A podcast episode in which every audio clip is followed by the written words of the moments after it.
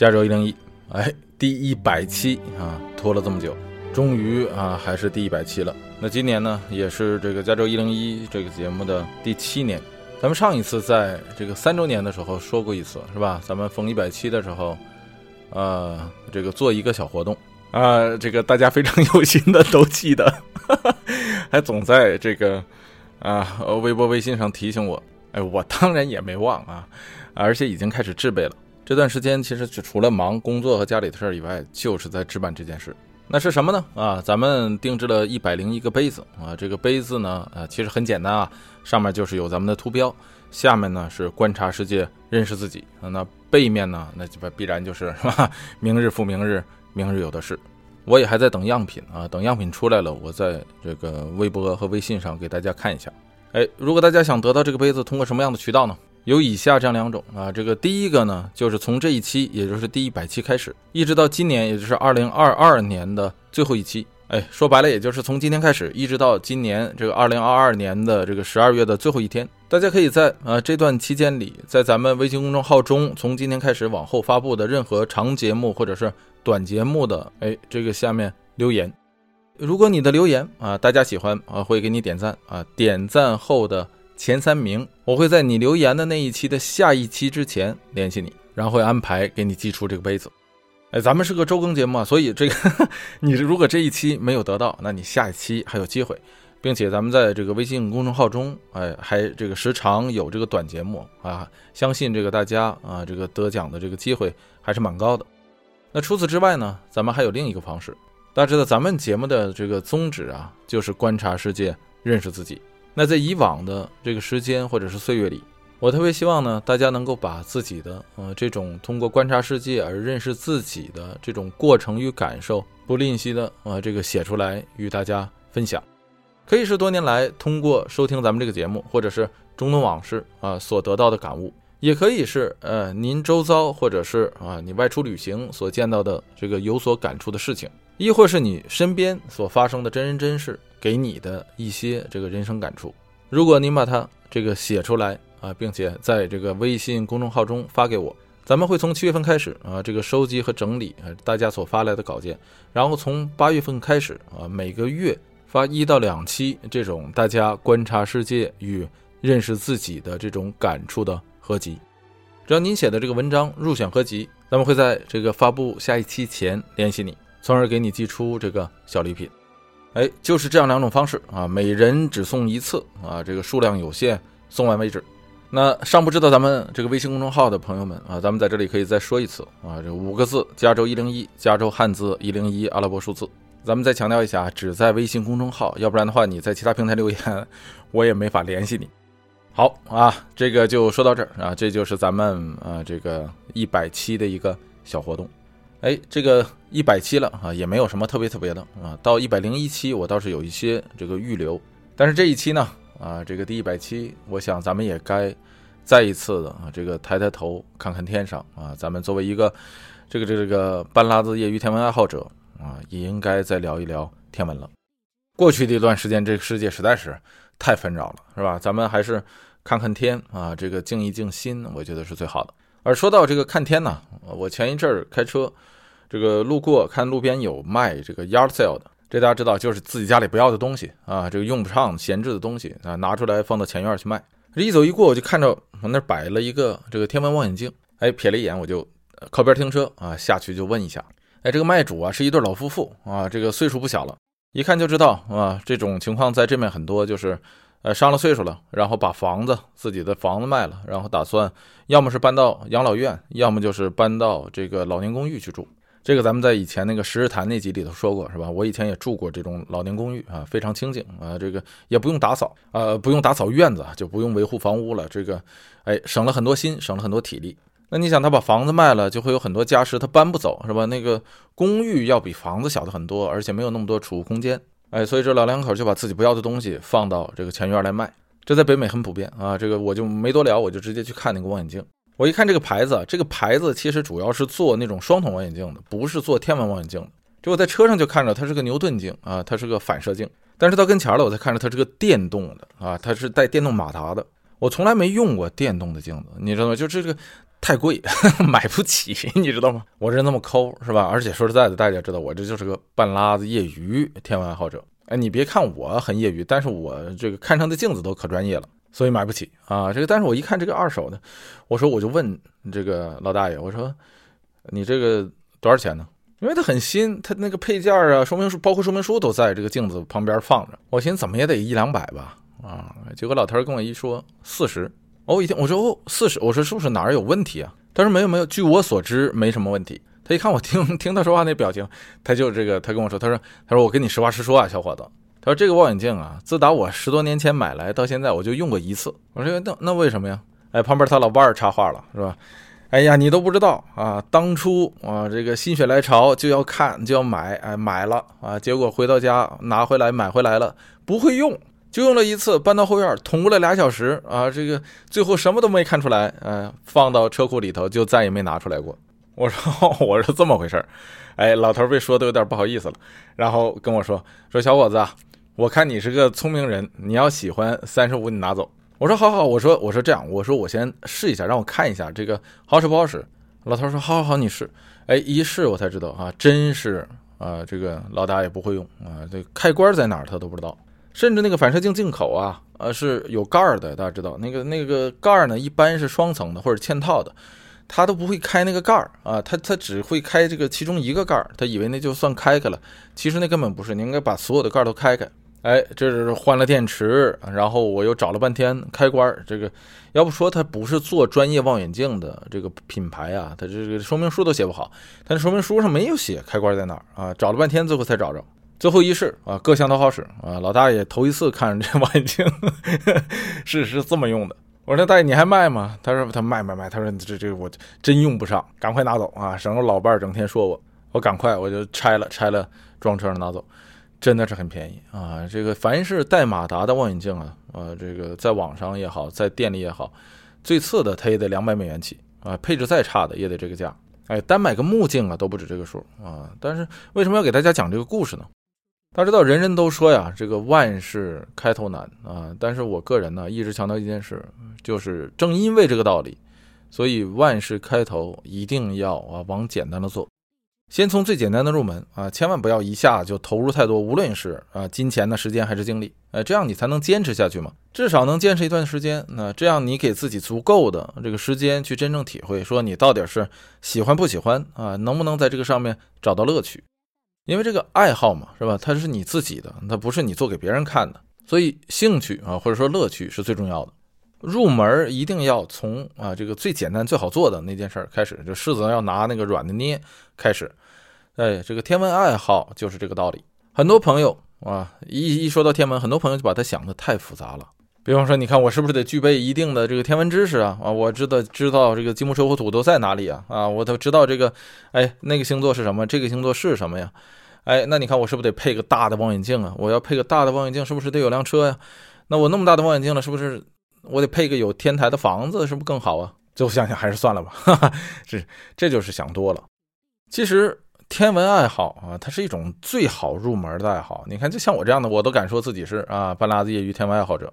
因为它入门实在是非常的简单啊！你找一个月黑风高的夜晚，哈，抬下头你就你就算入门了。很多人会说：“那你看我看不懂这个星是哪颗星啊？那个星是哪颗星？怎么办呢？”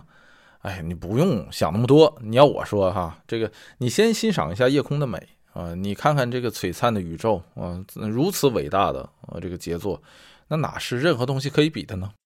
找一个好天气的夜晚是吧？你看看那个满天的星星。有明有暗，忽闪忽现，好像伸手就可以摘下啊，却离我们无限的遥远。繁星点点，这就是我们的宇宙。你再一想，距今已有一百三十多亿年，所以你想一想，这个人类是多么的幸运、孤独、渺小又可怜，在这样一个只有四十五亿年的星球上打来打去啊，打了上千年，至今还是那个德行啊，尔虞我诈、你死我活的不听劝。所以你看看啊，这个天文爱好是不是非常容易就入门了？用得着那么多啊，那么深厚的这个知识储备吗？不需要啊，至少在我看来不需要，入门而已嘛，很简单，就看星星而已。我就想起当初那个笑话啊，说说和人家去看那个图兰朵啊，意大利语啊，你想啊啊啦，那哪听得懂啊啊？这个到那个公主今夜未眠的时候啊，旁边那哥们哭的呀，哎呦，满脸泪花。你听不懂啊？你说这这这这怎么回事是吧？你说哎呦，你说哎呀，我这这真不好意思啊！这个到底怎么回事我实在是没听懂。旁边人家听边边擦眼泪边说呀，说 我也听不懂。哎，你别看他是个笑话，这说明什么呀？这懂当然是好啊！你要说懂意大利语，你知道那个剧情到底是怎么回事，这当然是好事。但你不懂的话，也不妨碍你去欣赏它的美，不妨碍你去用心感受它。哎，说回到这个天文上，如果你觉得啊，你就喜欢半夜，无论是这个酷暑还是严寒，你愿意这个处在那儿 是吧？抬头看天，无论是这个蚊叮虫咬还是时冷时热，哎，到那时候你再考虑说我要不要置备一个这个望远镜。哎，等你真正要买的时候，也劝啊这个刚刚入门的，像我这样的啊，这个刚刚入门的朋友们一句话：如果你连那个普通的望远镜，就双筒望远镜你都没有，那就先买一个双筒望远镜。因为即便是双筒的，你拿去看那个夜空，你都会发现你能看到很多你用肉眼看不到的星星。我觉得其实光双筒望远镜啊，就就挺过瘾的啊，你也不用买太大的。哎，这个望远镜呢，永远是口径比那个放大倍数重要。作为跟我水平差不多的朋友们，你千万别图那个放大倍数，因为初级的望远镜啊，那个放大倍数基本上都是理论上的，跟你说好几百倍根本没用。买回来到家你会发现你什么都看不清。更何况绝大多数的啊，这个入门级的朋友 买这个天文望远镜，其实就是为了看月亮，或者是给月亮拍个照。其实像这样的情况，这个十倍的双筒望远镜就足够了 啊。这个你平时出去玩的时候还可以用。你说你想看那个土星的光环啊，其实二三十倍也将将巴巴可以了。还是那句话，关键是啊，这个口径或者说那个物镜。所以真的要买天文望远镜啊，你就挑一个价钱合适、那个口径尽量大的就可以了。哎，如果大家像我这样的啊，这个入门级的半拉子业余天文爱好者的话，那我觉得别追求啊这个高精尖啊，或者说高大上，因为真的是这样，越好的东西越不方便啊，用起来越麻烦，而且它挑场地、挑时间。你像这老大爷就特不合适，是吧？你说你当初啊，这个镜子现在其实已经停产了，哎，这个你当初这个花了应该也是不少钱买的这个东西，放了十十来年，你说在车库里，到最后也没用上啊，叫我含泪把它买下来，你说非常不合适。所以咱们在以往的天文节目中才一直强调，对于这个业余的天文爱好者来说啊，尤其是入门级的，这个最重要的东西不是望远镜啊，咱们说什么来着？大家一起来啊，叫做花露水和军大衣。谢谢谢谢谢谢，哎，就是这么个开篇的小故事分享给大家。呃，言归正传，咱们这第一百期呢，啊，终于要说回到天文，但是这一期呢，其实也并不完全是天文。因为咱们要聊的是月亮，月亮可以说是在无尽的夜空中，呃，最普通但又是最有文化内涵的一个天体了。哎，说它普通是因为，嗯，哪有谁不认识月亮呢？啊，这个，呃，甚至可以说是抬头不见低头见。哎，然而它特别就是特别于此。我们总说天上一个月亮，水中一个月亮，我们可以说。月亮它除了这个自身的这个天文定义之外，它还是咱们所共有的一个文化符号。可以说，自打有人类文明以来，人们对它的这个观察与想象就从未停止过。哎，到今天也是这样。啊，这个上大学的时候写情书啊，我不知道现在大学生还写不写情书啊？哎，如果你要写的话啊，就是最基本的就是用月亮啊，用月亮准没错。呃，我看见月亮就想起你。所以，既然说到它啊，那就不能啊脱离开人们所赋予它的文化想象。那另外呢，这个时候也正是时候该好好说一说月亮了。最近这十年啊，这个全世界有能力的国家都在试图啊，或者是正在探月，对月球进行探索活动啊。那这里面最有实力的，也是最值得一聊的啊，那就是美国和呃咱们中国的探月计划。当然，美国要是再上月球，那叫做这个可以说是二进攻了。哎，这就是美国的这个阿尔特弥斯的计划啊，咱们把它翻译成阿尔特弥斯计划。阿尔特弥斯是希腊神话中的女神啊，她是这个阿波罗的这个孪生姐姐啊，她俩是龙凤胎。而咱们中国呢，也正在啊这个雄心勃勃地展开啊同样的这个月球计划。那这个大家都知道，这些年来的这个嫦娥工程啊，这个进展大家也都是有目共睹的。所以，既然聊到月亮，咱们也要借着这个话题啊，把这些啊，这个对未来的探月计划的展望啊，和这个难点，以及呃这个为什么要探月啊等等这些话题都要聊一聊。但是更重要的，咱们是应该先来认识认识这个地球唯一的卫星，这个千百年来让无数文人啊这个赋予了无限想象的夜空中的美景。所以闲话不多说，这第一百期就让我们千里婵娟来一次对月亮的漫谈。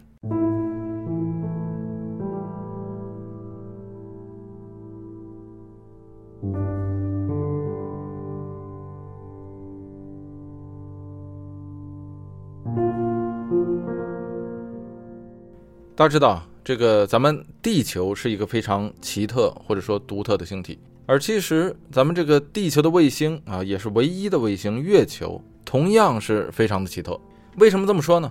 咱们先来看一下这个月球的大小。月球的直径是三千四百七十四公里啊，多一点点。这个距离有多长呢？啊，这个大概就是从拉萨到北京的直线距离。或者再有一个具象点的例子啊，两个吧，一个呢是。澳大利亚，另一个是美国，这两个国家呢，呃，这个在科普的时候，经常啊，这个喜欢把月球和自己的国土的这个东西的宽度相比，常常能看到说，这月球的宽度大概就是澳大利亚那么宽，或者是像美国那么宽。实际上，澳大利亚和美国的宽度大概都是四千多公里啊，四千公里多一点，比月球的直径要长上啊，这个五百多公里。但这个就当四舍五入吧，是吧？这个大家如果手边有地球仪的话，不妨拿来看一下。就跟那个澳大利亚的那个宽度差不多，比那小一点。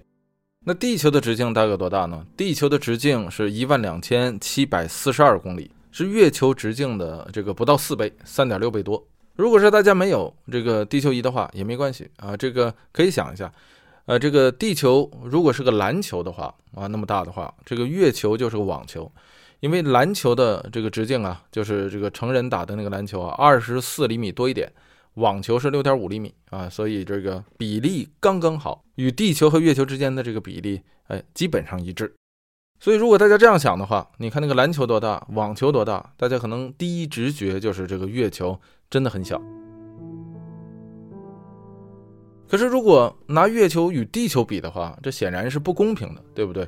因为地球是一个行星，月球它只是一个卫星。所以，咱们如果要想看这个月球到底啊算不算个儿大的，或者说个儿小的，咱们得拿它和太阳系之中的其他的卫星来比较。那这个结果是怎么样呢？这个结果就是月球在太阳系中所有的卫星之中，以大小可以排到第五位。而在它前面的四个，三个是木星的卫星，一个是土星的卫星。这四个分别是木卫三，然后是土卫六，也就是大家熟悉的那个泰坦。哎，往下排是木卫四，然后木卫一，然后就是月球。哎，还不光如此，比月球小的，在太阳系中能排入前十的，啊，往下也是一样，不是木星的卫星，就是土星的卫星，再不就是天王星与海王星的卫星。所以大家这样一看，前十个呃这个太阳系的卫星之中的呃这个月球排第五，而且那些卫星这都是什么土星、木星、天王星、海王星的这些气体呃这个巨型气体行星要比地球大得多。木星的直径是地球的十一倍，啊这个呃这个土星是九倍多，天王星、海王星的直径都是地球的四倍左右。所以这一点上就非常奇特。你别看月亮跟地球比起来啊不算大，但是作为地球的卫星来说，这个月亮已经是非常大了，大到可以说是地球都有点配不上它了。太阳系中像地球这么大的行星啊，比方说金星啊，比比比方说比地球小一点的啊这个火星，都没有这么大个的卫星。金星是一个卫星都没有，火星咱们专门讲过啊，有两个，两个卫星都非常的小。据现在的研究说，啊，是它从这个火星与木星之间的那个小行星带上捕获的。一个叫 Phobos，一个叫 Deimos，啊，这个 Phobos 的直径才二十二公里，二十二点五公里，而 Deimos 的直径就更小了，Deimos 的直径才十二点四公里。这种直径跟它围绕着的那个行星火星比的话，火星是六千八百公里的直径。换算一下，它的直径就是那个它两颗卫星之中最大的那个 Phobos 的三百零九倍还要多。那相当于什么呀？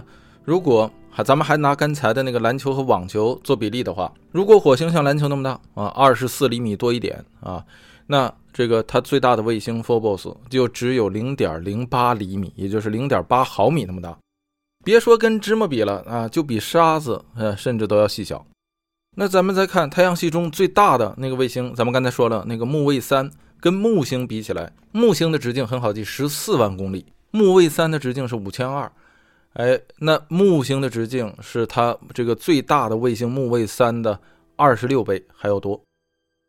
那这就更好算了吧？如果木星是个篮球的话，木卫三放到这个木星旁边，它的直径按这个比例换算下来还不到一厘米啊，零点九二厘米。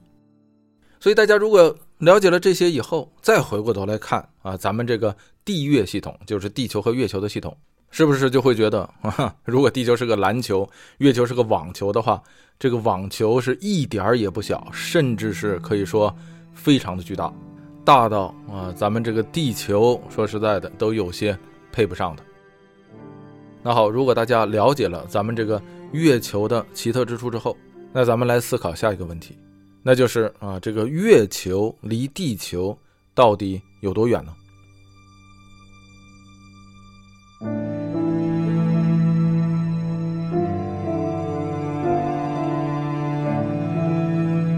这个咱们同样可以做一个实验啊。哎，这个大家左手拿一个篮球啊，如果没有篮球的话，找一个差不多啊那么大的一个球体，如咱们上面所述啊，它就来代表地球。你这个右手啊，去拿一个。网球啊，这个网球代表月球，在这样的一个比例系统之中，大家可以想一下，你这两只手之间，呃，要放多大来代表这个地球和月球之间的距离呢？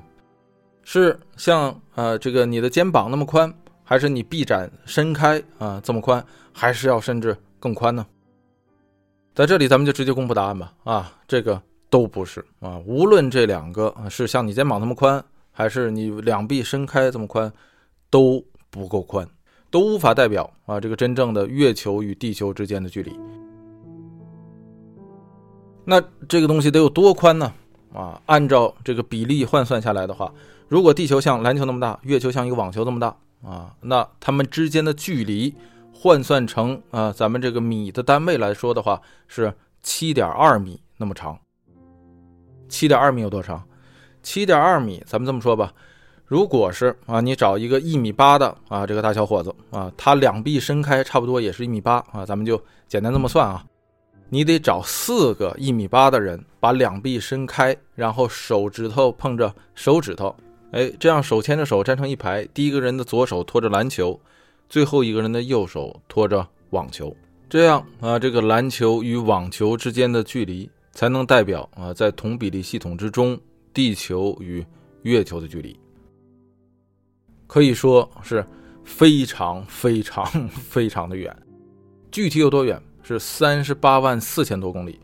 那呃，这个呃，天文中的这个数字都很大，听着很麻木，是吧？咱们说一个比较好记的方法，它是地球直径的三十倍。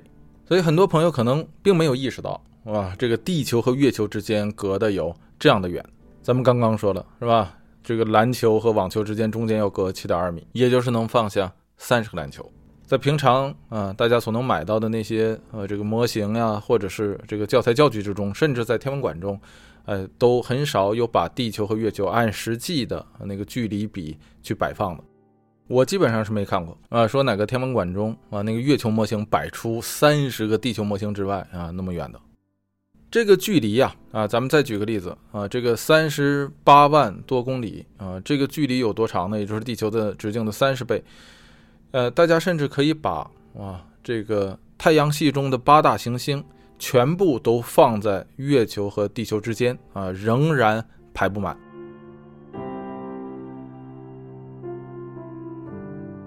所以大家可能按平时的那个想象，觉得地球和月球离得很近很近啊，实际上。真的是非常非常的远，可是大家再想一下啊，这个月球离地球实际上它也就应该是非常的远啊，或者说它离得远是一件好事。为什么这么说呢？呃，咱们刚才说了，月球作为一个卫星来说，对于作为一个地球的卫星来说，它实在是太大了。这么大的一个星体放在地球边上啊，它离地球越近，它对地球的啊它的引力对地球的影响也就越大啊，它对地球的那个潮汐力也就越大。大家知道，咱们地球上的那个海潮的涨潮与退潮啊，这个大体上是受两个天体的主要影响造成的。这两个天体自不用说，是吧？一个是太阳，另一个就是月亮。那这两个天体啊，谁对地球的这个潮汐现象影响最大呢？这个太阳大家知道那么大，太阳的直径是地球的一百零九倍，而月球那么小啊，只有地球的啊这个四分之一多一点。那哪一个对地球的潮汐影响更大呢？啊，那答案当然是月亮，因为月亮要比太阳啊离地球近得多。所以你别看它小啊，比太阳要小得多得多啊，但是月亮对地球的这个潮汐力的影响是太阳的大约二点二倍。所以大家反过来一想，呃，月亮离地球啊有三十个地球直径这么远的情况下，对地球的潮汐力的影响已经达到太阳的二点二倍了。那它要是离地球再近一点，会怎么样？嗯，所以自然大家就能够想象到，即便在今天的这个位置上，在三十个地球直径开外的这个距离上，据这个呃吉尼斯世界纪录的这个水温监测啊，这个由于月球的潮汐力所引起的最大的这个海潮，呃，高度可以达到十六点三米，具体位置是在加拿大东北部的海域。所以说句大白话，就是亏了月亮离地球啊还算是比较远，所以对地球没有造成那么大的生态危机。哎，呃，那个大家有一部电影不知道有没有看过啊？那个喜剧片，呃，Jim Carrey，呃，金凯利演的啊，叫做《冒牌天神》。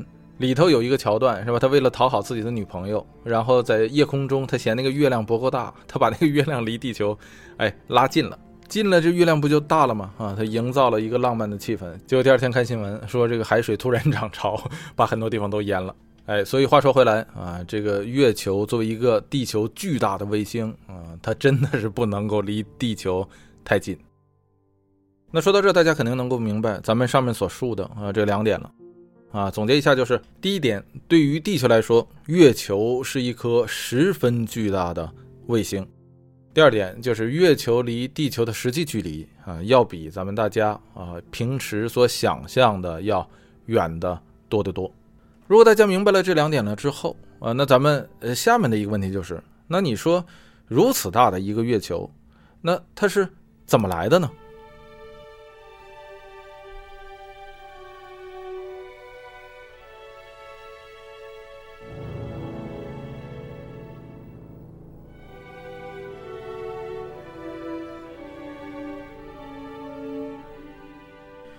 长久以来，或者说自打有天文学以来，人们对这个月球成因的呃这个猜测就一直未中断过。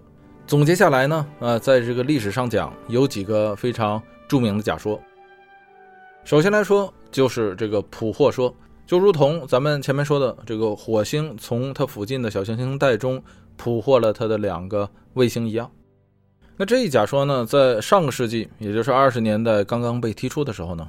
所受到的一大挑战就是这样大的一个月球，呃，在这个地球捕获它的时候，怎么就能够那么寸啊？这个切入的点那么好，既没有与地球发生碰撞啊，也没有逃离开地球的吸引，从而变成了一个地球的卫星呢？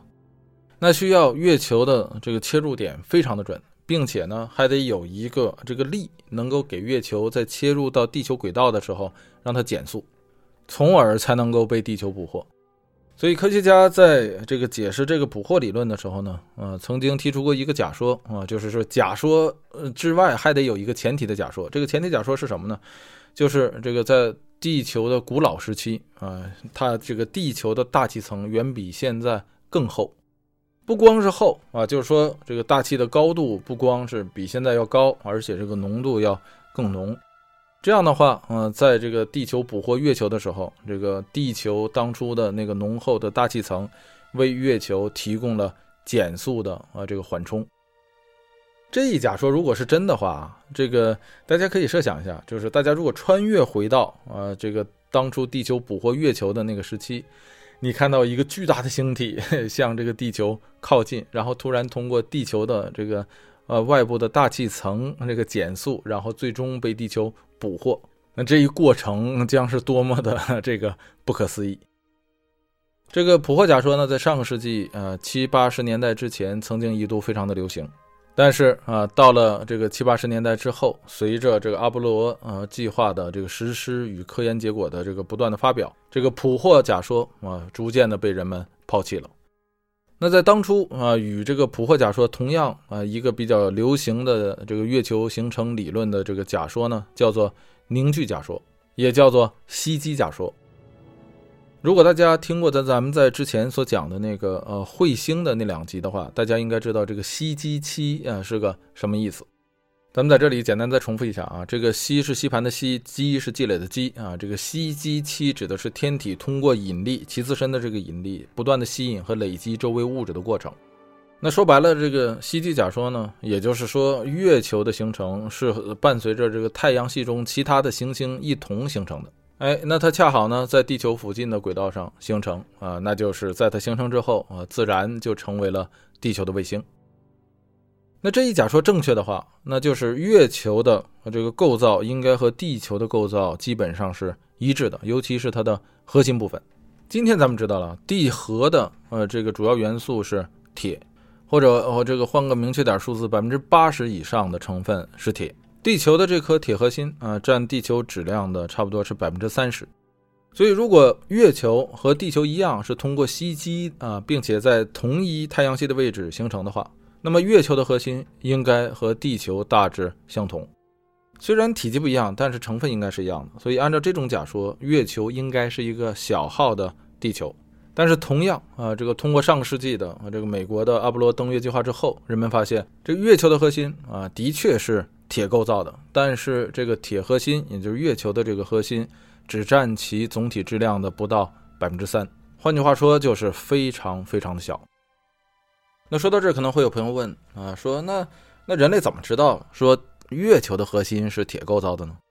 哎，那这是一个好问题啊。但是在问这个问题之前，咱们应该首先再问一个问题，就是那咱们怎么知道的地球的核心是铁构造的呢？说到这儿，可能有的朋友就听说过了啊，这个是通过地震来测量的。虽然人们早就设想过说地球的核心是由铁构造的，这一开始也只是一个假说啊，因为谁也没去地心看过，对不对？咱们刚才说啊，地球的直径一万两千多公里，那也就是说半径是六千多公里，你得挖啊，这个六千多公里啊，倒不一定非得是六千多公里了啊，就是你得挖上千公里啊，才能挖到地核。人类到今天最深的这个钻井记录是由俄罗斯人保持的啊，这个多深呢？十二公里多一点点。可拿这个跟地球半径比啊，连个零头都算不上，基本上可以忽略不计。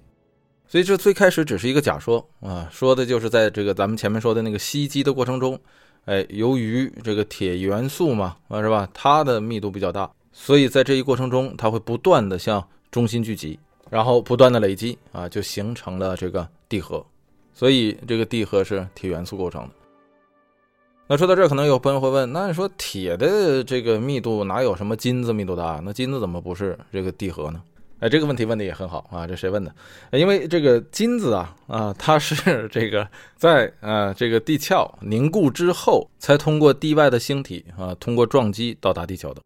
这和其他今天咱们可以通过采矿就获得的金属元素啊，基本上是一样的。那这其中当然也就包括分散在地壳中的铁，所以在呃古时候啊，你看在包括咱们这个中国古时候的这些神话是吧？尤其在这个青铜器以前的那些神话之中，经常有什么说天上掉下来一块陨石，然后用这个陨石啊铸成这个宝剑，什么干将莫邪啊什么之类的是吧？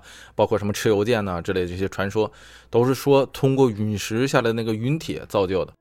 大家如果去天文博物馆啊，有那个陨石展览的话，你可以看那个陨铁呀，基本上是最常见的，而且个头也大。所以说这些传说其实也不无道理。大家想，这些传说所述的时代啊，可不是说传说编撰的那个时代，而是这些传说内容的那个时代，是吧？这个这些传说内容所述的那个时代，都是春秋和春秋之前。你像什么轩辕蚩尤这三皇五帝就不用说了。这个干将莫邪，呃，传说是春秋时期的吴国人。那你想，春秋时期这个铁器，春秋末期铁器才刚刚开始，所以在这之前，这都是青铜时代啊。青铜时代人们的那个冶金技术根本无法提炼出来这个纯的铁，因为自然界中的铁基本上都是以氧化物的形式存在嘛。啊，这个咱们在中学学化学的时候学过。哎，那上哪儿得到一块啊这个纯度比较高的铁呢？啊，那就靠天上掉下个林妹妹啊，呃，这个铁陨石。哎，把这铁陨石直接化了，拿这个东西来铸剑。哎，古时候的传说基本内容都是这样的。哎哎，不过咱们也扯远了啊。这个，呃，总之说回来，地表、地壳中的、地壳中的这些铁都是外来的，啊，并且地核啊是由这个铁元素构成的。呃，这个在最开始也只是一个假说，但是真正的证据是通过地震波来收集的。通过地震啊，收集到这个地震所辐射出来的能量，通过这些数据，地球物理学家们就能够测量到这个地质核心的这个物质密度。哎，绕了这么一大圈那月球的核心是怎么测出来的呢？哎，还就是咱们前面所提到的那个阿波罗计划。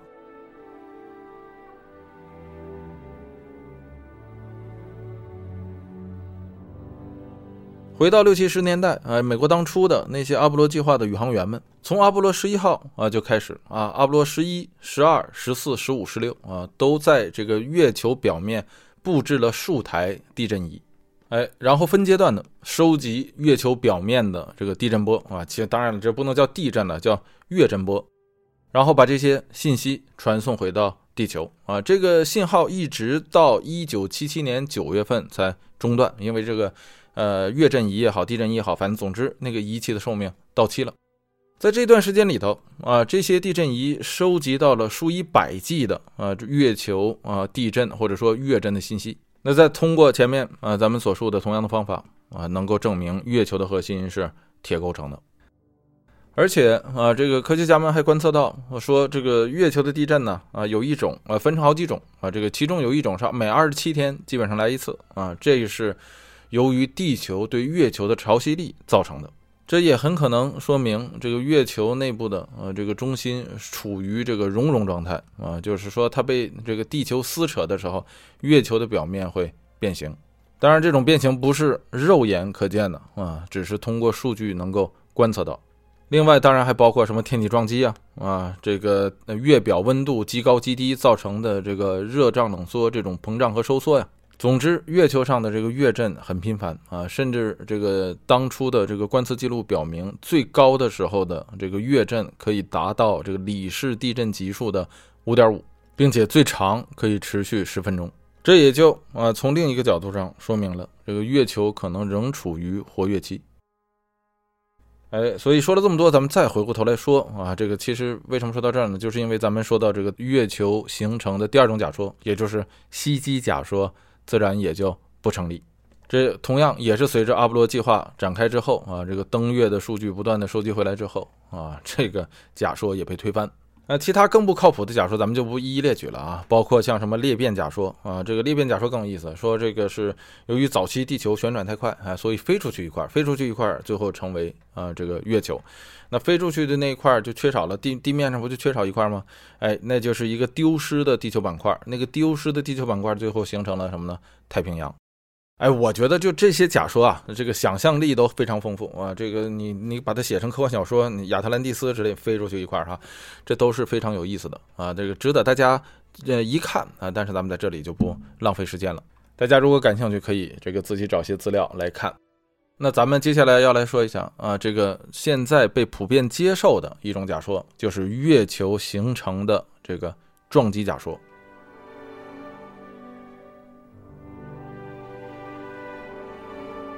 这个月球形成的撞击假说呀，说的是啊，这个早在四十四亿到四十五亿年前，哎，大家一听啊，四十四亿到四十五亿年前啊，那是什么时候啊？这么说吧，咱们的的这个太阳到今天啊是多大岁数呢？是四十六亿岁啊，就是四十六亿年。那太阳系是什么时候形成的呢？啊，并不是有了太阳就形成了太阳系啊。太阳是四十六亿年前形成的，呃，太阳系是四十五亿七千一百万年前形成的。哎，那地球的岁数是多少呢？地球的岁数是四十五亿四千三百万年。所以四十四亿到四十五亿年前是什么意思？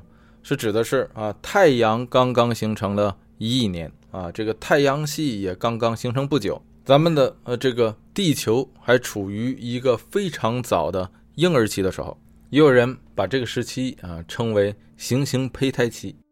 就在这个时候啊，这个飞来一颗与火星个头差不多的小行星啊，这个火星个头多大？咱们前面说了，直径是六千啊，将近六千八百公里。这么大个的一个小行星，在地球的轨道上撞向了地球，这种撞击十分强烈啊！喷射出来的啊，这个小行星的碎片与地球的碎片被抛射到今天的月球的轨道上啊，在经过了上千万年，最终形成了月球。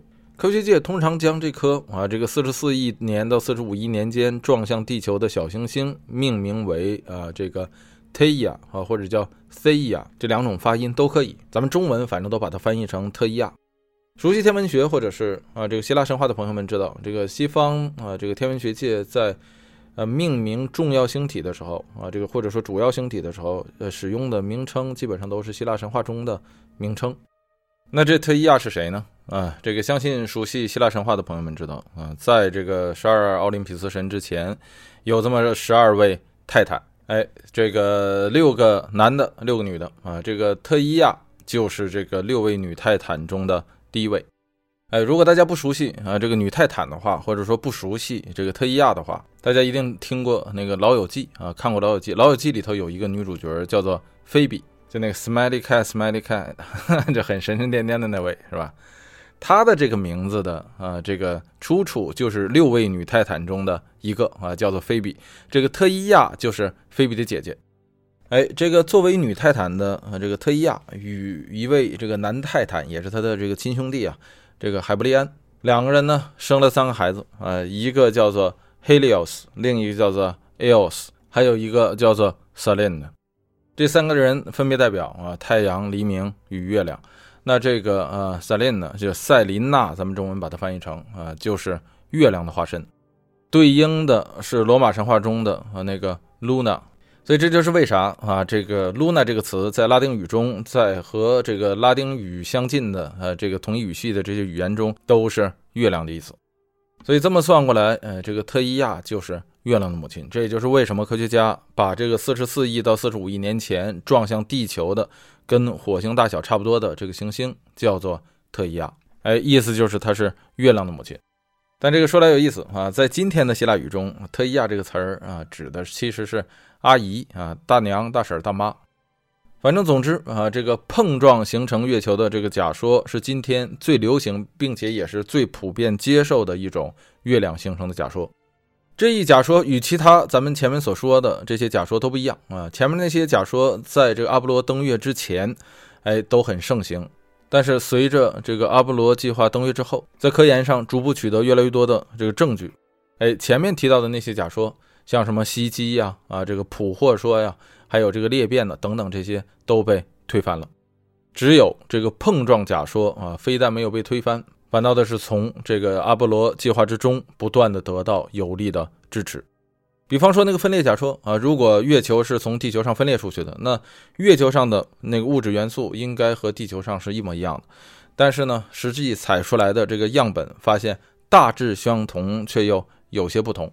比方说，月亮的这个核心为什么铁没有像普通的星球中的那个核心嗯那么多？由于它是碰撞产生的，它不是靠这个长久的这个吸积产生的。关于月球形成的这个碰撞假说呀，至今仍在这个不断的研究。我看那最新的论文啊，这个报报道报出来的啊，这个是二零二零年加州大学洛杉矶分校发表的。在这之前啊，人们认为这个碰撞是从侧面碰撞的啊，这个可能是小角度。呃，这个论文证明说，这个碰撞很可能是大角度正面碰上。包括啊，到现在人们也大概能够测算出来，说月亮中啊，这个月球本身百分之八十的元素是由那个特伊亚啊这个呃古老的星球带来的。那换句话说，地球上也一样有这个特伊亚这个古老星球所带来的元素。比方说，有一种假说啊，就是相信说地球上绝大部分的水就是由于那次碰撞而而带到地球上来的。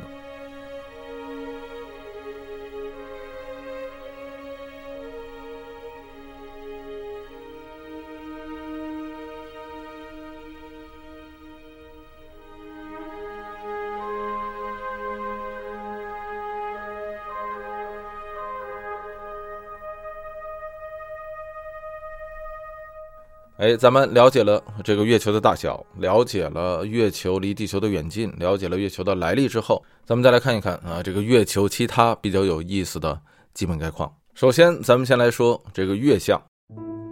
所谓月相，就是站在地球观察者的角度所看到的月球形态的变化。哎，苏轼有诗云，是吧？人有悲欢离合，月有阴晴圆缺。这个阴晴圆缺指的就是月亮形态的变化，也就是月相。大家知道，这个月亮围绕着地球转动啊，它自身是不发光的。咱们所看到的月光啊，从本质上讲，它还是太阳光。月亮在围绕地球公转的时候啊，这个反射角度的不同，是的，站在地面的观测者从不同的角度看到月球被太阳照亮的部分，也在呃随其绕地球转动的时候形成不同但是十分有规律的变化。那这就是月相形成的原因。咱们中国古时候把这种月相规律的变化叫做朔望月，朔就是啊这个东方朔的朔啊，这个塑料的塑去掉土字旁的那个朔，望就是希望的望。这就是为什么啊，咱们把这个汉字写下来的时候，朔和望这两个汉字之中都有月字旁。朔指的是新月啊，这个望指的是满月，所以朔和望是两个最基本的月相。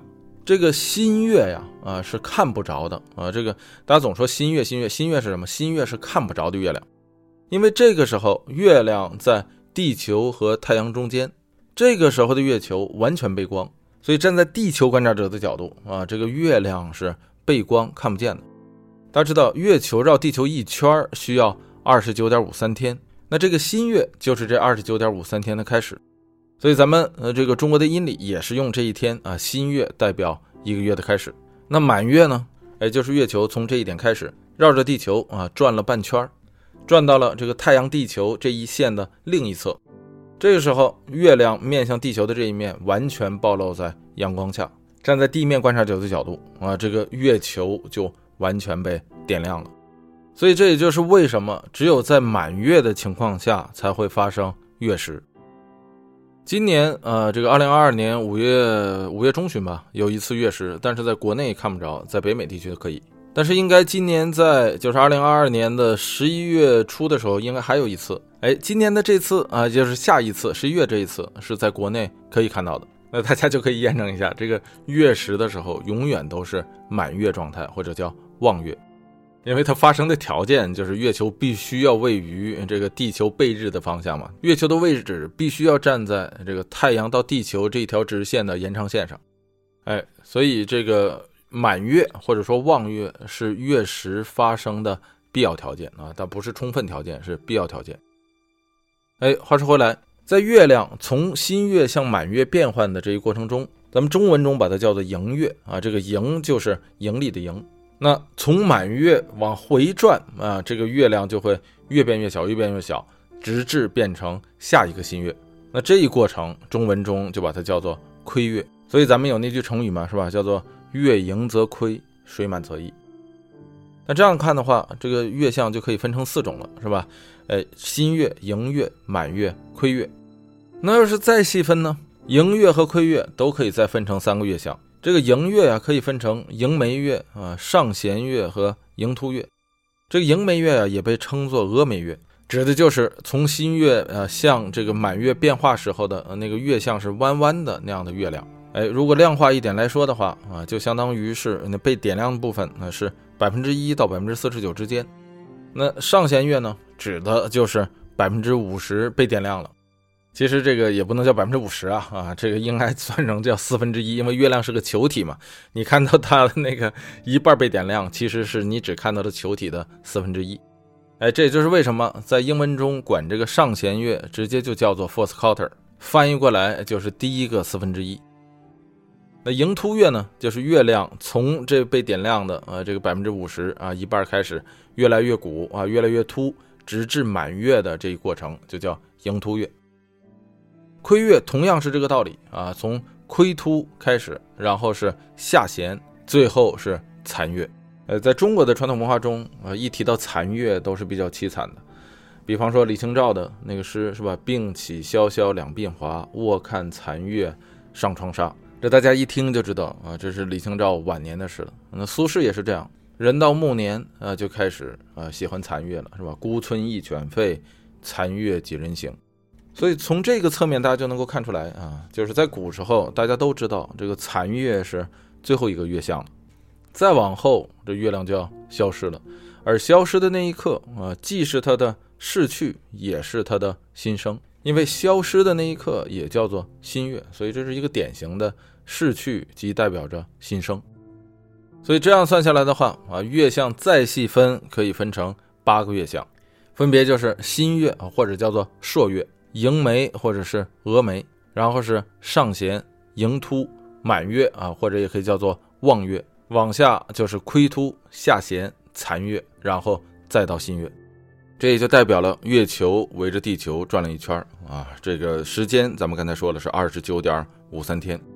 哎，说白了，也就是月球绕着地球公转一周啊，差不多就是二十九点五三天。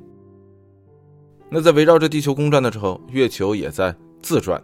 那月球自转一圈是多长时间呢？哎，这个大家知道是吧？还是二十九点五三天。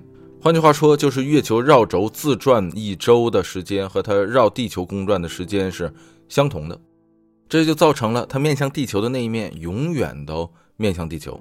这就是啊，很多人所熟悉的那个天文名词，叫做潮汐锁定。这个潮汐锁定有两种形式，一种就像地球和月亮一样，较大的天体，呃，这个地球锁定了较小的那个天体月球。是的，这个月球永远是面向地球。那潮汐锁定还有一种形式，就是两个天体之间相互锁定。这种情况常常发生在两个天体的大小差不多的时候。哎，所谓相互锁定啊，这个有孩子的朋友可以在家做一个实验，是吧？哎。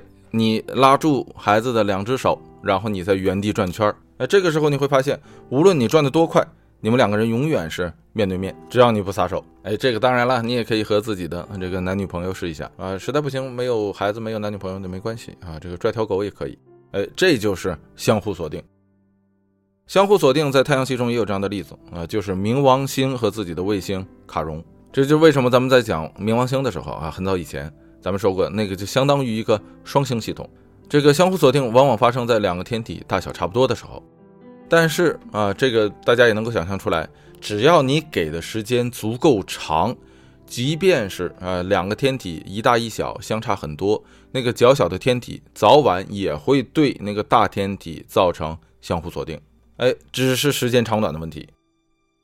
所以月球早晚也会对地球造成相互锁定。只不过啊，那个时间要很长很长很长以后，大概是啊几百亿年之后，所以这个东西只存在理论上啊。这个到那个时候几百亿年之后，别说人类了啊，太阳系还在不在都得是另一个话题了。听到这儿，可能很多朋友会问啊，说那个较大的天体对较小天体会造成潮汐锁定，那为什么太阳没有对地球造成潮汐锁定？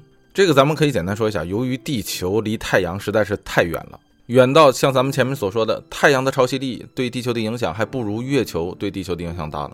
所以，如果大家这样思考的话，就会明白，是吧？地球被太阳潮汐锁定啊，只是理论上存在，但真正如果说等到那一天儿，得是月亮先把地球锁定了，然后才是太阳的事儿。哎，那就是好几百亿年之后的再好几百亿年，是吧？那就是理论上存在了。那个太阳系到那时候肯定是，就太阳到那时候肯定就已经不存在了。所以这个潮汐锁定前提得是你离得近，比方说水星，水星离太阳啊就比地球要近很多。水星的公转周期啊不到八十八十八十八天，而它自转一周的话应该是呃这个将近六十天。所以它基本上每围太阳公转两周的时候，差不多就是自转了三圈啊。这这其实离潮汐锁定就有点像了啊，就比较近了。所以大家就能看出离得越近啊影响越大。哎，这块咱们就不用多说啊，相信大家都明白了，这就是潮汐锁定。说回来，这个潮汐锁定造成的这种现象，就是月亮啊，永远它都是这一张脸面向地球，所以千百年来啊，啊，这个千百年都短了，自人类有历史以来，哎，这其实还是短了啊，哎，这这这么说吧，自人类开始懂得抬头仰望星空，人类对月亮的观察就从未停止。因为这玩意儿实在太显眼了嘛！到了晚上啊，这个这么大的一片夜幕，群星闪烁啊，唯独月亮这么大个儿。而且有意思的事儿是啊，这个月亮这张脸虽然时大时小，但是只要它被点亮，它被点亮的那一部分上面的那些图文啊，那些阴影就从来没变过。这个大家都知道，月亮表面的亮度啊是不一的，有很大面积的阴影或者叫做黑斑。这个在啊，这个术语中把它称作月海，啊，顾名思义啊，因为它像大海一样。哎，这个在西方或者说在英文中呢，呃，这个月海呢被叫做 Luna Maria，或者是 Luna Mare。哎，咱们按音译翻译成汉语的话，就是玛利亚。Maria 这个词本身是从拉丁语中来的啊，它原意其实就是大海的意思。这就是为什么在很多时候，呃，这个英语中的词带 M I R 这个词根的时候，这词儿基本上就和大海相关。所以美国的海军陆战队叫做 Marine 啊，但是在这个其他拉丁语系国家中，这个 Marine 指的是海军。那说回来，这个月海到底是什么呢？为什么它的颜色比月表其他部分的颜色要暗淡呢？这些分布在月球表面上的月海，说它是海，但实际上当然是一滴水都没有。从地势上来讲，它比月球其他部分的这个地势要低啊。按咱们这个讲话，其实就是盆地。它们占了月球表面积的大概百分之十六。这里的这个表面积不光是咱们看到的这一面，还有月球的背面。但是月球的背面啊，这种黑斑或者说月海就很少。那为什么月海的颜色呃比较深呢？或者说比较暗呢？那说到这儿，大家平时出门看月亮啊，到底是什么颜色？有人说是白色，有人说是黄色。其实这都没问题啊，也可以说都对。因为首先来说呀，啊，这个每个人对颜色的敏感度不一样。那另一个原因就是这个天空颜色的对比啊，这个天空颜色有的时候呃时浅时淡也不一样，所以不同天气下给人的那个视觉偏差也不同。那另外一个最重要的原因，就是当月亮升起的时候和升到空中以后的那个颜色是变化的。这一点跟日出和日落时候大家看那个太阳偏红偏黄道理是一样的。因为在它升起的时候，与地面平行或者是接近平行时，它那个光线穿过的那个大气也就要越厚，在到达人眼之前，这些光线经过的折射次数也就越多，这是所谓的散射嘛。那在散射过程中，那这这光波越长的肯定就越容易穿透嘛，或者说越不容易受到散射的影响嘛。那月光就是太阳光嘛，赤橙黄绿青蓝紫，越偏红，这个光它的这个光波就越长。所以在正常的天气里啊，这个月亮刚刚升起的时候偏黄色，升到空中的时候啊就更像白色了。那说到这，咱们再多说一句，咱们前面说到那个月全食是吧？月食的时候，大家看到那个月亮啊，其实并没有完全的消失，而是变成了红色。这是大家说的这个所谓血月嘛？哎，说那个月亮像血一样红。这个道理也是一样的，就是当太阳、地球、月亮站成一线，然后在这样的运动中，地球一步一步的将本来应该照到月亮上的光啊，一点一点的挡住了。等到地球把自己的影子全部投射到这个月亮上的时候，按理说应该是所有的光都被挡住。但是由于地球有大气层，正是这一层薄薄的大气层，当地球走在太阳和月亮之间遮住阳光的时候，使得太阳中的一小部分光通过了大气层发生了散射。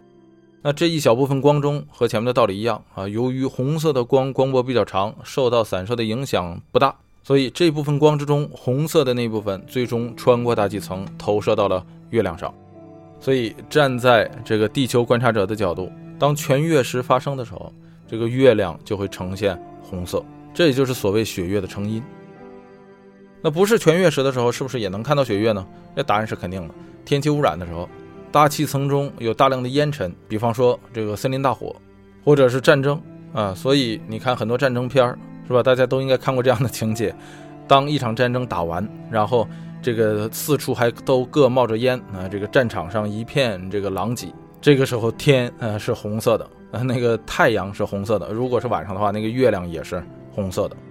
所以这就是所谓的红月亮啊。那咱们前面说了，呃月亮可以是白色的、黄色的、红色的。哎，所谓白月亮、黄月亮、红月亮。那还有一种呃叫做蓝月亮。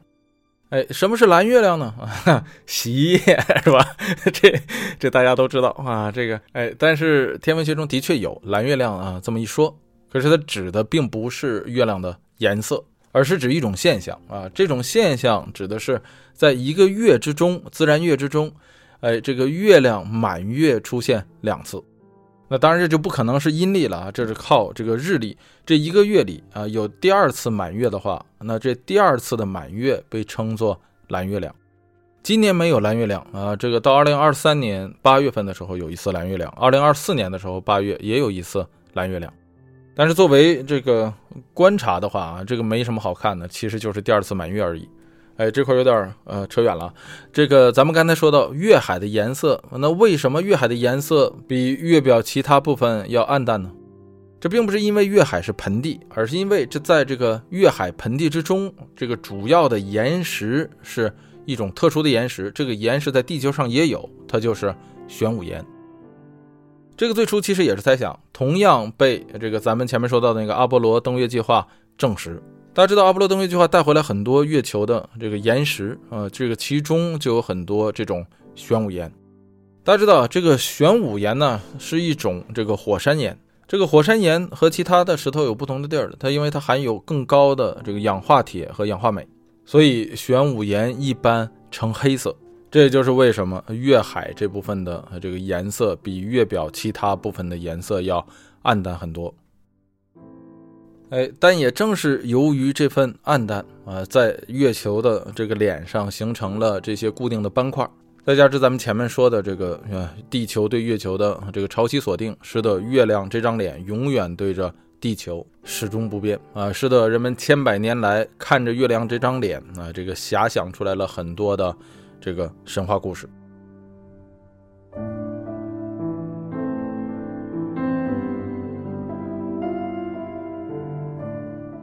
比方说，在咱们中国的这个传统文化中，在最早的时候，认为月亮上的这块阴影是个什么呀？是一个癞蛤蟆啊，是一个蟾蜍。最著名的就是马王堆出土的那个锦帛上啊，用蟾蜍来代表月亮。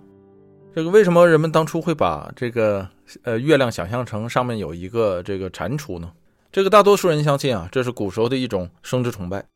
蟾蜍啊、青蛙呀啊这些动物，这个产子的时候啊，一产就是一大堆。代表了很强的这个生育力，在这个部落氏族时期啊，你这个孩子越多，家族越旺盛，你这个部落氏族生存的能力就越强。那月亮和太阳放在一起的时候啊，人们自然会把月亮想象成呃是母性的代表，呃太阳就代表雄性。哎，所以在中国的这个生殖崇拜之中，月亮上的这个蟾蜍和太阳中的那个三条腿的乌鸦，其实是同一性质的这个文化符号。所以在汉和汉以前，这个人们都一直认为说这个月亮上是一个蟾蜍。那今天抬头看月亮，说这阴影部分怎么能看出像一个蟾蜍？那这就完全靠你自己的想象力了。哎，那为什么你想啊，这个猎户座它像个猎户呢？是不是？就更不用说处女座了。哎，所以也印证了咱们前面开篇所说的那个啊，看星星、仰望星空，比望远镜更重要的 是你的想象力。哎，这是汉以前啊，那那到了汉以后呢？呃，这个人们慢慢的开始转变，认为不光是有蟾蜍啊，这个月亮上还有一个兔子。那这个兔子是哪来的呢？那这个一开始不就只有蟾蜍吗？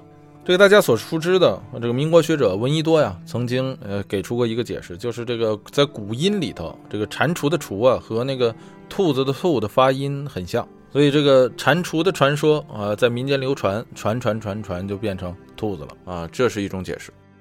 那再一个呢，就是呢，随着医疗卫生条件的进步，是吧？到了这个汉和汉以后，人们对于这个生育的这个压力要比以前小很多了，在文化需求上也不再是这样单纯的自然与这个生育崇拜了，人们在这个精神世界上有了更高的追求。所以，这种原始的自然崇拜与生育崇拜，在中国的文化中啊，到了这个时候开始逐渐的被淘汰。所以，月亮上啊，这个兔子就逐渐取代了蟾蜍。哎，与此同时，同样是在汉代出现了关于月亮的另一个传说，那就是嫦娥。哎，这是汉代著名著作《淮南子》中的故事，是吧？这个原文就是“一请不死之药于西王母，恒娥妾以奔月”。哎，这个故事基本就完了。哎，刘安在《淮南子》里写嫦娥奔月的故事到这就没了啊。网上你要，但是你要上网一查，你看有很多刘安写的那个关于嫦娥奔月的故事，那都是后世借刘安之名伪造的。真正刘安写的这个原文啊，《淮南子》中就这么点字儿。这恒娥就是嫦娥啊，这个但是原著之中并没有写说这个羿和娥两个人是什么关系。大家知道，这个原著之中，凡是写的啊，这个模棱两可的呃这些内容，只要作者不说明啊，这个解释权就在后人。所以后来的人啊，在解释《淮南子》这部书的时候啊，说到嫦娥这一段的时候，就说到啊，这个嫦娥就是羿的老婆。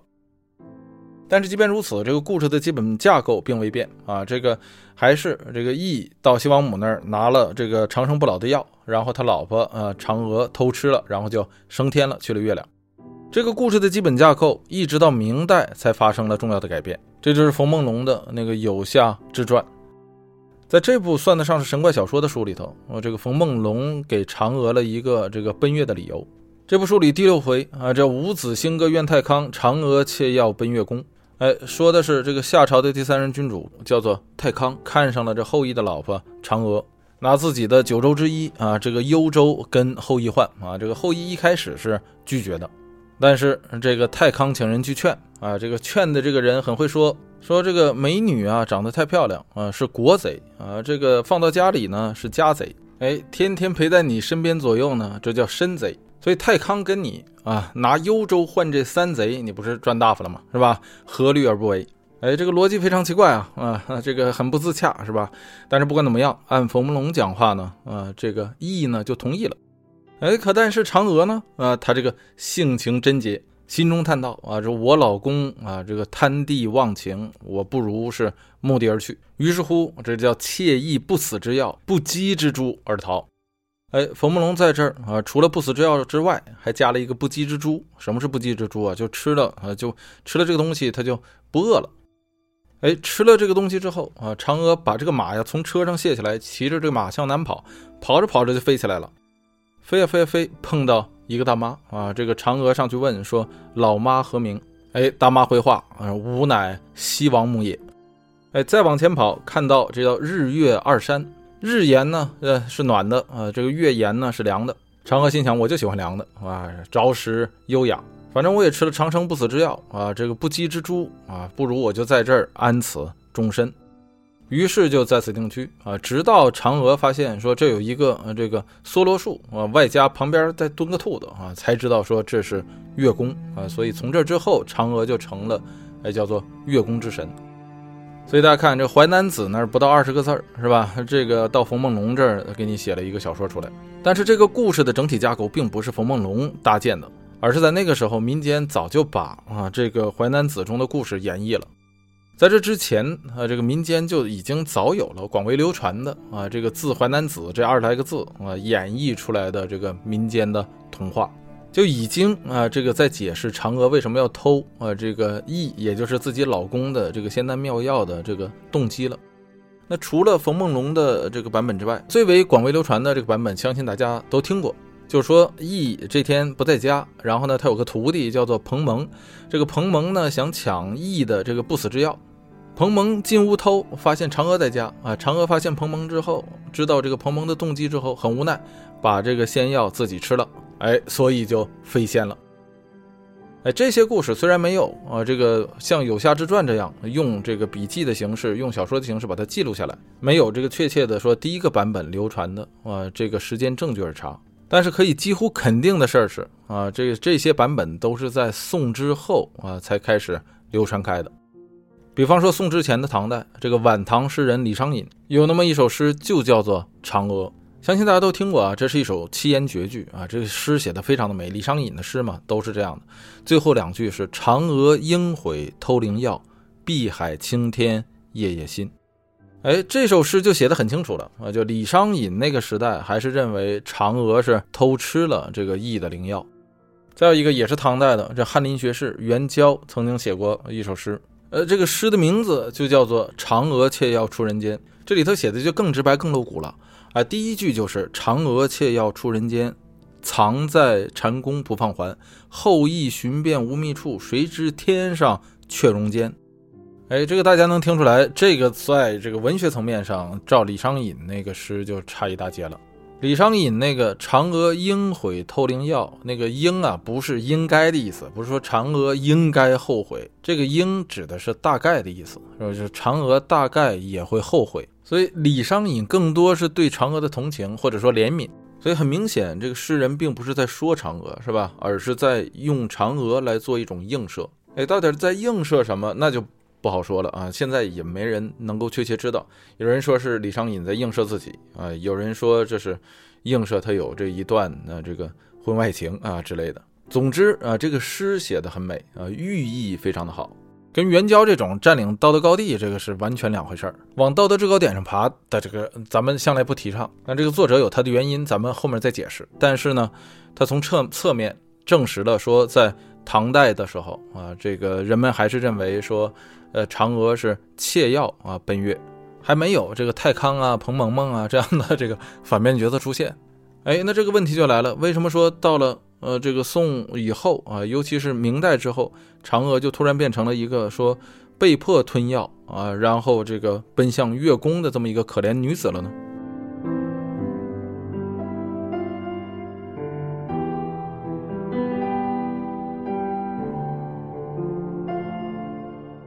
这个在咱们看来呀，主要就是因为这个宋明理学在这个时候盛行了啊，大行其道。这个宋明理学，咱们在以前这个聊元代的时候，咱们说过，在这咱们就不展开了啊。大家应该都知道，这个理学一出啊，人们就开始啊，这个关心起来这个女子的贞洁了。哎，这个咱们在讲元朝那两上下两集的时候说过啊。这个程朱理学啊，从这个时候起开始关心起寡妇家的事儿来了。哎，要求这个寡妇不可再嫁。哎，所谓饿死是小，世界是大。所以这个嫦娥的故事的改变。也正是从这个时候开始的，在这之前呢，千百年来啊，自这个淮南子以来，嫦娥这个形象啊，一直在天上好好的。你别看啊，这个虽然会有这个偶尔像元宵这样的人啊，这个写一首诗来批判嫦娥，但是像元宵这样的人，你听这名啊，哎，他其实呢。并不应该被算成纯文人啊，他其实是这个唐代的官僚，所以他写这种诗啊啊，这个你看着他往道德高地上爬，但有一个层面，他也是借着这个嫦娥在骂这个朝中有人就像嫦娥这样，指的是啊这个唐代他至少是他那个时候的这个官僚系统的鱼龙混杂，所以咱们再读一遍他这个诗啊，这个感觉就不一样了。嫦娥却要出人间，藏在禅宫不放还。后羿寻遍无觅处，谁知天上却容间。这说的不就是朝廷中的事儿吗？是吧？说的是官僚系统中啊，有就像嫦娥这样的人，虽然高高在上，但是来路不正，靠的是窃和偷得到的今天的位置。所以，如果咱们把这个《元宵》这首诗当成指桑骂槐的话，其实还可以理解。但是，绝大部分的文人啊，在这之前，全部都没有把。这个嫦娥当成一个道德批判的对象，不但不做道德批判，而且还巴不得要跟嫦娥啊同流合污。大家可以在网上随便搜一下，或者自己找来看一下，在这个唐代的诗词里啊，这个凡是涉及到嫦娥的，基本上都是拿来意淫的，包括李白，包括白居易，什么诗仙诗圣全都写过。李白莫教明月去，留着醉嫦娥。白兔捣药秋复春，嫦娥孤栖与谁邻？白居易的“遥知天上桂花孤，试问嫦娥更要无”。哎，像这样的诗句有很多啊，呃，这个知名的、不知名的有的是啊，大家可以自己找来看一下。所以你看看啊，这个唐代的这些诗人，那真是真性情，似乎是毫不遮掩啊自己内心的这种本能冲动或者说是原始欲望。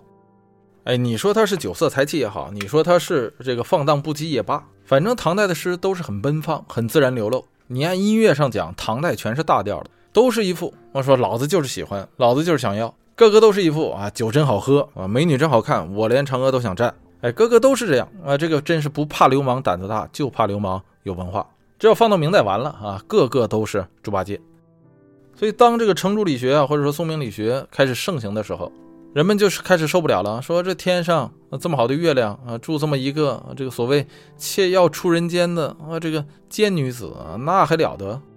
不成啊，这个这个后羿受得了，我受不了。哎，我得给这个嫦娥啊，这个编一个这个呃正当的理由啊，赋予她正义性。哎，硬要把这个嫦娥二次改造成这个男性心中啊那个贞洁女性的代表，所以才慢慢的啊，这个嫦娥有了这样和那样的理由。这个事儿你还别笑，在今天也这样啊。这个前一阵有那么一个电视剧叫做呃这个《梦华录》，对不对？我不知道大家有没有看过，反正我是没看过。但是其中一个片段我看了啊，因为那个那个新闻前一阵搞得很火。这个所谓《梦华录》啊，其实是根据关汉卿的这个元代杂剧叫做《赵盼儿风月救风尘》改编的。这个情节咱们不讲啊，但是这个原著中关汉卿的啊这部原著中的这个故事的主角，她就是妓女。这了解关汉卿的人，大家知道，这个关汉卿整天他其实也是跟这些人泡在一起的。而这个故事的整体性，正是因为这个主角是妓女啊，这个故事才真正具有内涵、具有意义。可是这个所谓《梦华录》啊，这个号称说是这个照着关汉卿的这个剧本来演的，结果你非要。啊，把这个剧中的这个女主角，也就是这个赵盼儿，说成是卖艺不卖身，你说你这不是胡扯吗？你这就不叫改编了，完全违背了作者的初衷。那你还改什么关汉卿的作品呢？你直接说她是修女多好啊！你咋不说她是独臂神尼呢？更可笑的是，这个电视剧中的这个女主角赵盼儿啊，竟然来了一句叫做什么“以色示人才叫贱”，这简直的就这叫做典型的叫强奸死人，这完全违背了关汉卿这个原著作者的。本意，哎，你看人家关汉卿笔下的赵盼盼，虽为妓女，但是人家有血有肉，坦坦荡荡，就就跟那莫泊桑笔下的那个杨脂球一样。所以你说这到底是谁在用下半身思考？是当初的关汉卿，还是今天那些满嘴仁义道德的后人呢？哎，所以咱们也不用嘲笑啊，明朝时期的那些哎所谓卫道士，因为像这样的事儿啊，仍然发生在。今天不一定非得是像咱们前面讲的这两个例子啊，一像嫦娥呀、赵盼盼，硬要把啊这两个人包装成所谓这个贞洁烈女。最常见的是吧？某学校、某单位或者是某地区要把一个人树立成一个呃什么什么典型，或者说要宣扬一下谁谁谁的这个英雄事迹。那这人多半是从小就得扶老太太过马路是吧？孔融让梨，司马光砸缸，从小学老师一路夸到单位领导是吧？这个人必须得完美啊，不完美也得给你捏糊完美了。那这个道理是不是一样的？啊，所以这个鲁迅才说嘛，这吃人的礼教啊，这个就吃到这个份上，所以咱们才说嘛，啊，你说是有道德感也好，还是追求完美也好啊，这本身是件非常好的事，但是更好的事儿是呢，啊，就是把它用到自己身上。哎，所以咱们再说回到这个嫦娥的呃这个有文字记载的原出处，这个《淮南子》，《淮南子》中为什么要写这个故事呢？这个嫦娥奔月的故事啊，它的本意在《淮南子》中根本就不是要批判说你偷窃灵药的这个小媳妇儿，哎，恰恰相反，它这里面这个所批判的或者说警以示人的，是这个男主角啊，是这个羿啊，这里头没说，咱们还是说那个他没说他是嫦娥的老公，批判的是这个羿啊，我也批判他什么呢？这还得回到原文中去看啊，这个原文最后是这样写的。这块我给大家读一下这个原文，原文是这么说的：前面不是这个呃嫦娥窃以奔月吗？啊，后面是这样：常然有丧，谁呀？指的是羿，是吧？吾以续之，何则？不知不死之药有所生也。是故起火不若取碎，既急不若凿井。什么意思呢？啊，这个故事前面他说了，说这个羿呀，从西王母那儿拿到的这个长生不死之药。被嫦娥偷了之后啊，嫦娥飞了，哎，这个羿呀就怅然若失啊，这个这个丢了魂儿一样。为什么呢？不是因为他这个嫦娥跑了啊，他他他很心疼，而是因为那个药，这个药他从西王母那儿拿到的，就这么一粒，丢了就丢了，他不知道这个药是怎么做的，所以才叫怅然有丧，无以续之，不知不死之药有所生也。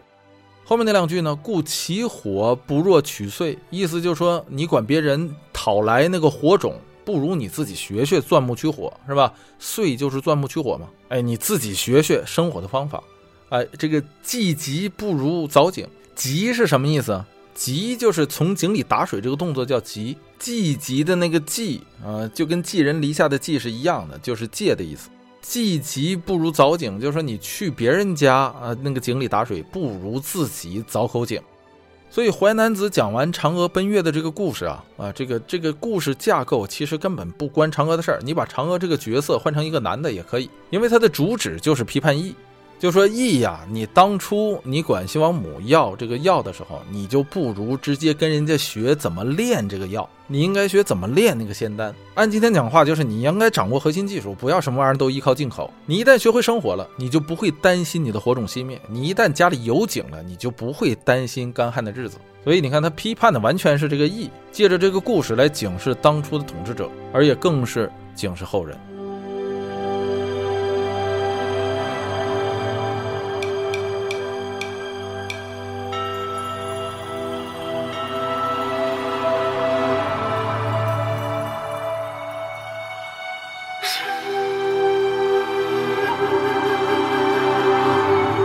哎，这一期咱们就没聊完，呃，还有很多东西啊，咱们没聊，像这个呃这个登月计划呀啊等等啊，这个未来的展望什么这等到呃下次吧，有机会咱们再细说。既然是漫谈嘛，咱们就慢慢谈。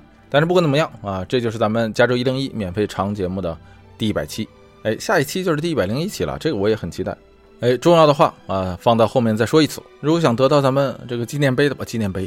如果想得到咱们这个杯子的朋友们，还是咱们前面说到的啊这两种方式，欢迎大家关注咱们的这个微信公众号啊，五个字加州一零一啊，加州汉字一零一阿拉伯数字，在这个第一百期开始的这个节目下面留言，也欢迎大家把啊这个您观察世界、认识自己的这个感悟或者是感受发给我。